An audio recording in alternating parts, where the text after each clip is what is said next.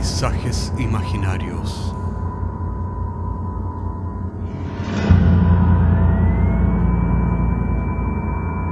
Una producción Cortés Rojas.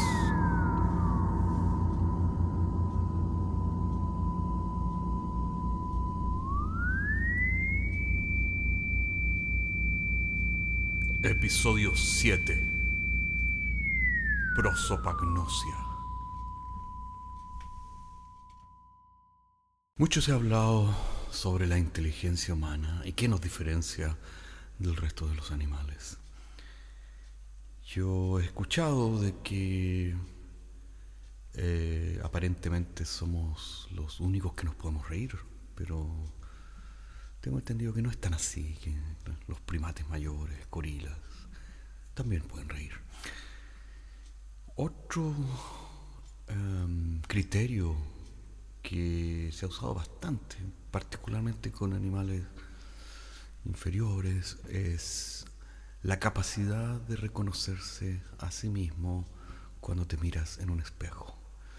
La pregunta en todo caso es, ¿es eso innato o se va adquiriendo?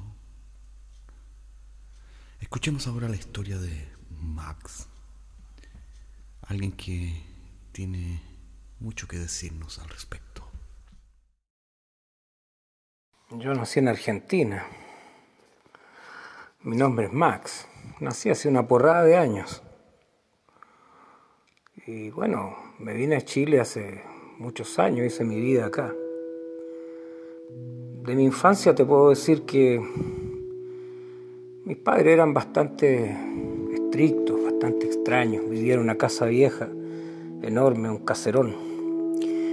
Y te puedo decir que esa casa tenía una particularidad que yo desde que tengo memoria nunca hubo espejos en esa casa. Mi mamá odiaba los espejos.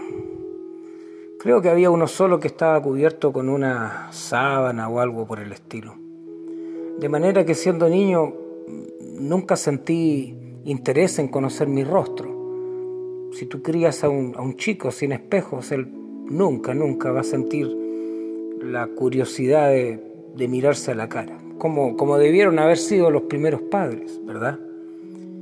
Bueno, cuando murieron mis padres, ah, me encontré solo en esa casa y ya siendo un joven, eh, bajé al sótano había un cofre que siempre me llamó la atención, pero era prohibido estar en ese lugar. Lo abrí y bueno, había un espejo. Creo que tenía mucho polvo. Lo limpié y me encontré con mi cara en el espejo. Fue la primera vez que, que vi esa imagen en el espejo. Y te digo esa imagen porque no me reconocí. Y es lo que le pasa a una persona que nunca se ha visto al espejo tú le muestras su rostro, no se va a reconocer inmediatamente. Bueno, eso, un doctor me diagnosticó que eso era un problema y dijo que eso tenía un nombre, se llama, escúchame bien, prosopagnosia, que es la dificultad de reconocerse frente al espejo. Y le interesó mucho mi caso, lo, publicó en, un semanario médico un artículo, ya que yo era el primer caso que él conocía de una prosopagnosia juvenil, ya que esta, esta incapacidad se desarrolla con los años. Pero lo mío era porque yo nunca me había visto en un espejo, ¿viste? Bueno, ah, la verdad es que él me dijo que me debía acostumbrar a mirarme al espejo y, y hablarme frente al espejo, decirme, hola Max, buenos días, este soy yo. Y la verdad es que yo seguí al pie de la letra religiosamente sus consejos y cada vez que me levantaba en la mañana me miraba al espejo, pero me miraba y cada vez me encontraba más extraño. Era como que esa persona que estaba reflejada en el espejo no era yo. Era una sensación abrumante, era una sensación fuerte, sentía un sonido fuerte cada vez que, que, me trataba de mirar al espejo, era como que si fuera otra persona. Y me tenía bien desconcertado al punto que pensé que me podría volver loco.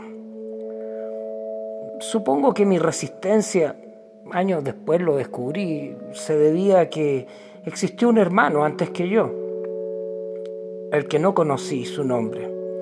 Eh, su nombre era Max, igual que yo. Mis padres me bautizaron con ese nombre tal vez como eh, vieron en mí una especie de, consuelo, mm, algo por el estilo, lo cual es no muy agradable, ¿verdad? recuerdo así, tengo unos recuerdos que mi madre me llevaba al cementerio y siempre le llevaba flores a una tumba donde decía Max. Y, bueno, eh, era bastante perturbador porque mi nombre es Max. ¿Me entiendes? Ah, bueno, de hecho creo que a nadie le gustaría parecerse a un muerto. Y recuerdo que la única imagen que había en la casa era la, era la foto de mi, de mi difunto hermano Max. De manera que estaba familiarizado con su rostro, que obviamente se parecía muchísimo a mí. Y, tenía yo su nombre, de manera que... Y no me conocía frente al espejo.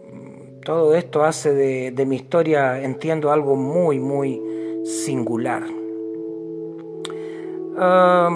de hecho, ha sido un problema y algo sospechoso de que cuando volví a la Argentina, después de vivir tantos años en Chile, eh, la gente en el barrio donde yo nací me confundía con otra persona. ¿Sabes cuán irritante puede ser que tú, que, tú no seas tú mismo, que siempre haya, que tú seas parecido a otro? Oiga, discúlpeme, usted se parece tanto a... ¿Me entiendes? Y, tú quieres ser tú mismo, no que te, que te encuentren parecido a otra persona. Pero bueno, eso fue eh, cuando volví. Eh, sobre todo la gente de más edad. Un día me pasó algo muy, muy especial. Estaba mirando unos chicos jugar fútbol y un chico me queda mirando y se acerca corriendo a mí y me abraza y me llamó papá. Y el chico era muy simpático y me pidió por favor que, lo acompañara a su casa. Bueno, lo acompañé y salió su madre. Y, me dijo, Max, ¿por qué no habías, qué te habías hecho? ¿Te habías perdido? Y lo encontré sumamente extraño. Me dejé llevar. Debo decir que la, que la señora me gustó y me dejé llevar. Y, luego de unos años... Eh, todo comenzó a girar entre rieles. Eh, y me sentí el dueño de casa, comencé a hacer una rutina, empecé a vivir eh, en esta familia. Eh, sé que suena absolutamente increíble mi historia, pero, pero es la verdad, es lo que me pasó a mí. Y, todo esto fue maravilloso. Mm, hasta que un día recibí una, llamada telefónica. Eh, bueno, el tipo que me llamaba era mi hermano, el tal Max. El tal Max nunca había muerto. Había sido todo un bulo. Eh, habían inventado la muerte de mi hermano porque mi hermano, eh, en la posición económica que tenía mi familia, tenían cierto dinero y un día él fue a una cena, qué sé yo, y conoció a una chica y, la mató, la violó, la mató y, y huyó, huyó a Chile. Entonces, todo esto fue un bulo, mis padres inventaron esto. Y yo crecí en la mentira. Y Max me dijo que él venía a buscar, me llamó primero ¿Tú qué vas a esperar de un hermano? Hola hermano, te, vengo a decir que yo siempre estuve vivo. No, no. Me llamó impostor, usurpador, que yo estaba usurpando su lugar, que será su esposa y su hijo. Pues bien, dije yo, debemos conversar. Y bueno, lo esperé en el aeropuerto, en Ibiza, y allí llegó y cuando lo vi quedé totalmente espantado. Era yo, era, era el rostro que yo veía en el espejo. Él era Max. Y bueno, decidí fingir que, no me afectaba y que estaba dispuesto a, a, negociar con él y a retirarme de lo que él decía que era su vida, en la cual yo había invertido años de la mía propia. Entonces decidí seguirle el juego a mi hermano Max. Y él estuvo muy contento, nos tomamos unos tragos y, bueno, a la salida del lugar ya estábamos bastante caramboleados.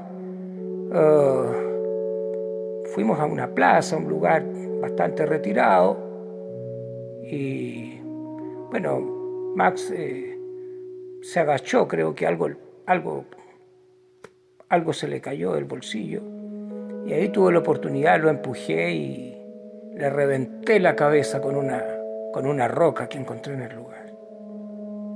Luego lo eché al auto, en la parte de atrás, y, y fui al cementerio. Encontré su tumba, abrí la tumba y lo eché al ataúd, que es el lugar donde siempre debió estar ese maldito.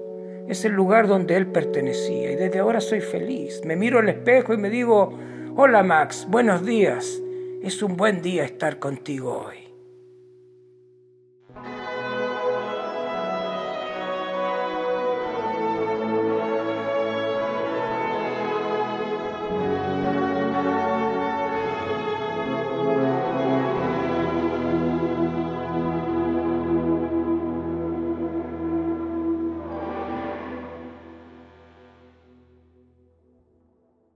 Tema de los espejos y los reflejos me perturba, porque finalmente, ¿quién es el reflejo de quién? ¿Cuál es el verdadero Max? Finalmente, Max es realmente un hombre de ninguna parte, sentado en una tierra inhóspita, deshaciendo sus planes para nadie. Nos vemos la próxima semana. Hasta entonces.